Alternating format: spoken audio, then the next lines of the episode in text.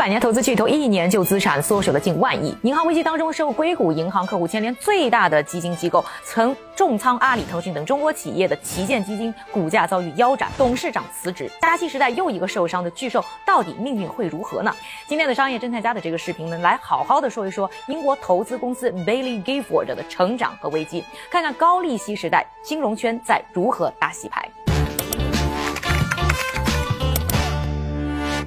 曾经在二零二一年被评为英国年度最佳基金管理品牌的 Bailey Gifford，我们下面呢称它为 BG。一九零八年呢，在爱丁堡由一个退役的军官和一个律师创建，最早呢只是管管啊自己家的钱而已。他们家的旗舰基金苏格兰房贷投资信托基金 SMIT 呢，差不多是在一九零九年建立的。看过关于呢电车充电那个视频的朋友可能还记得啊，一九零八年呢正是福特汽车公司跨时代车款 T 型车呢横空出世的。那一年，汽车产业啊，当时可以说是蒸蒸日上。BG 呢倒是没有去投汽车公司，但是呢开始呢贷款给橡胶园，理由是啊，不管谁造汽车，都少不了呢要轮胎，而造轮胎呢你就一定要买橡胶吧。没想到呢这个投资逻辑呢立刻被市场肯定。，BG 呢一开业呢就赚到了第一桶金，也开始有人呢愿意把他们的钱交给 BG 呢去管理。一战以后啊，抓住咆哮的二十年代的时代红利，BG 呢不断的壮大，开始管理呢更多的基金产品。二战爆发之后呢，创始人之一的凯雷吉福德呢，在一九四零年被英国央行选中，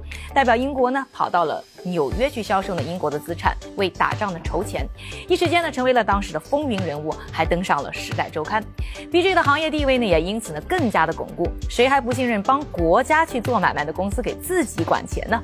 二战之后呢，BG 呢经历过一段时间的危机啊。当时呢第一代管理层的退休，接班人们呢过于的保守，错过了不少新的机会。同时呢大环境也很动荡。这一时期呢他们经历了英镑贬值、英国1965年加税，以及呢1973年阿以战争后的。油价暴涨，当时的通胀率呢一下飙升到了百分之二十，利率呢更是提高到了百分之十八。英国的股市的实际价值啊和三十年在相比呢是缩水了百分之九十。业务呢依赖于管理呢信托的 BG 呢还在一九七八年呢丢掉了自己的第二大客户啊，就此呢深陷低谷的 BG 在当时呢随时都有被收购的可能。铁娘子撒切尔夫人在一九七九年上台，英国经济进入了搞钱的模式，英国股市呢更是迎来了长达十七年的牛市。BG 呢也是在这个时候啊开始改变策略，一个呢是改变他们服务的对象啊，开始转移到养老金。从一九八四年引入第一支养老金开始啊，十年的时间，管理规模呢就从三十五亿英镑是增长到了一百六十二亿英镑。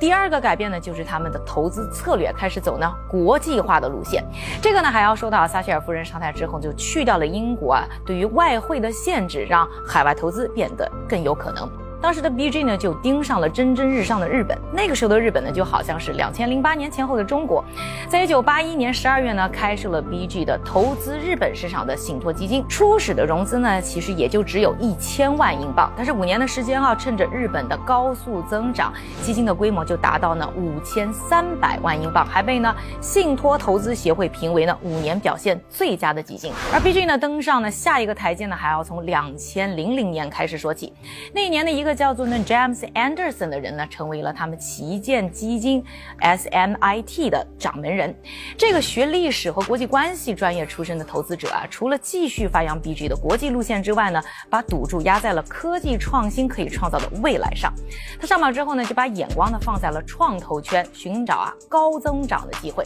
要说到这个 Anderson 呢，很认同呢亚利桑那州立大学的教授亨德里克贝森宾德的研究。贝森宾德教授呢。研究了一九七三年到二零二零年的美股市场，他就发现啊，这个当中呢，百分之二点四，也就是极少数的公司实现了六百二十五倍的增长，对于呢股市的增长呢是贡献最大的。Anderson 呢就是要找出啊这样的一些增长异类。在二零零四年的时候呢，Anderson 就投资了当时还非常便宜的亚马逊，而投资亚马逊呢就成为了 BG 有史以来最成功的投资之一。到二零二一年为止啊，带给 BG 超过百分之六千五百的增长。Anderson 的关注点呢，之后呢又慢慢从硅谷还延展到了中国，从阿里巴巴、腾讯到美团、字节都成为了 BG 的投资标的。虽然呢关注日新月异的科技产业啊，但是 Anderson 讲究的呢却是长期的收益。他的投资周期啊可不是三年五年，而是用十年为单位来计算。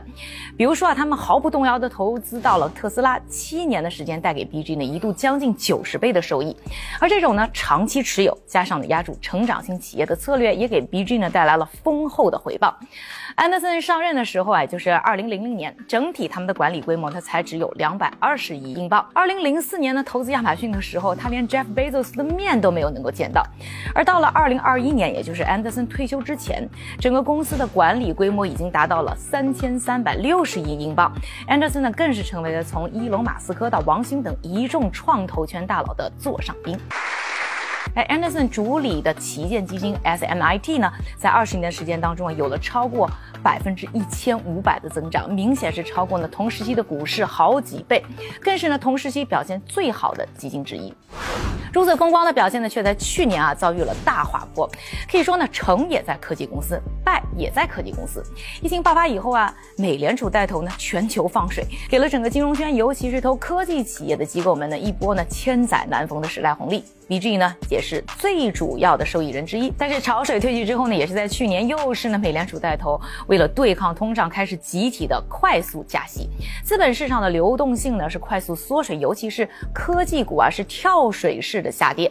重仓呢科技的 BG 呢这次变成了最大的受害者。光是在特斯拉和电商技术平台 Shopify 这两个重仓股上啊，BG 一年就损失了一百四十亿美元。而 BG 的整个的资产管理规模呢，去年一年就缩水了差不多三分之一，达到一千一百三十亿英镑，其中呢还有两百亿呢是因为客户撤资。刚才说到的主要损失呢，其实还是来自于上市公司的股票，而 BG 呢还有一部分的钱啊投在了没有上市的创新企业上，这些公司的估值可就没有这些股票那么流动了。BG 呢只是每个季度呢会重新评估一次呢他们的价值，这个当中就隐藏了巨大的价值黑洞。而最新的银行危机当中的硅谷银行的客户。牵连比例最高的基金就是 BG，各界呢都在质疑啊 BG 的真实资产价值和投资的透明度。BG 呢旗舰基金 SMIT 的董事长呢在上周辞职，董事会呢已经开始了各种换血。BG 的五十一个合伙人呢都在为 BG 的未来忧心忡忡，而全面投入增长型资产的 BG 想要掉头，并没有那么简单。牛市中的高增长异类们也成为了熊市当中引领下跌的一类。BG 的爆发和危机当中又一次证明，投资中鸡蛋不能放在一个篮子里。爬得有多快，摔得就有多惨。而过去十年资本市场成功的模式，到现在已经不适用了。从强调增长速度向追求经营质量的转变当中，又有谁能够抓住这个新时代的机会呢？欢迎各位留言告诉我。喜欢这个视频的朋友呢，请给我点赞、关注、转发和收藏。上海侦探家不放过任何一个有猫腻的案例。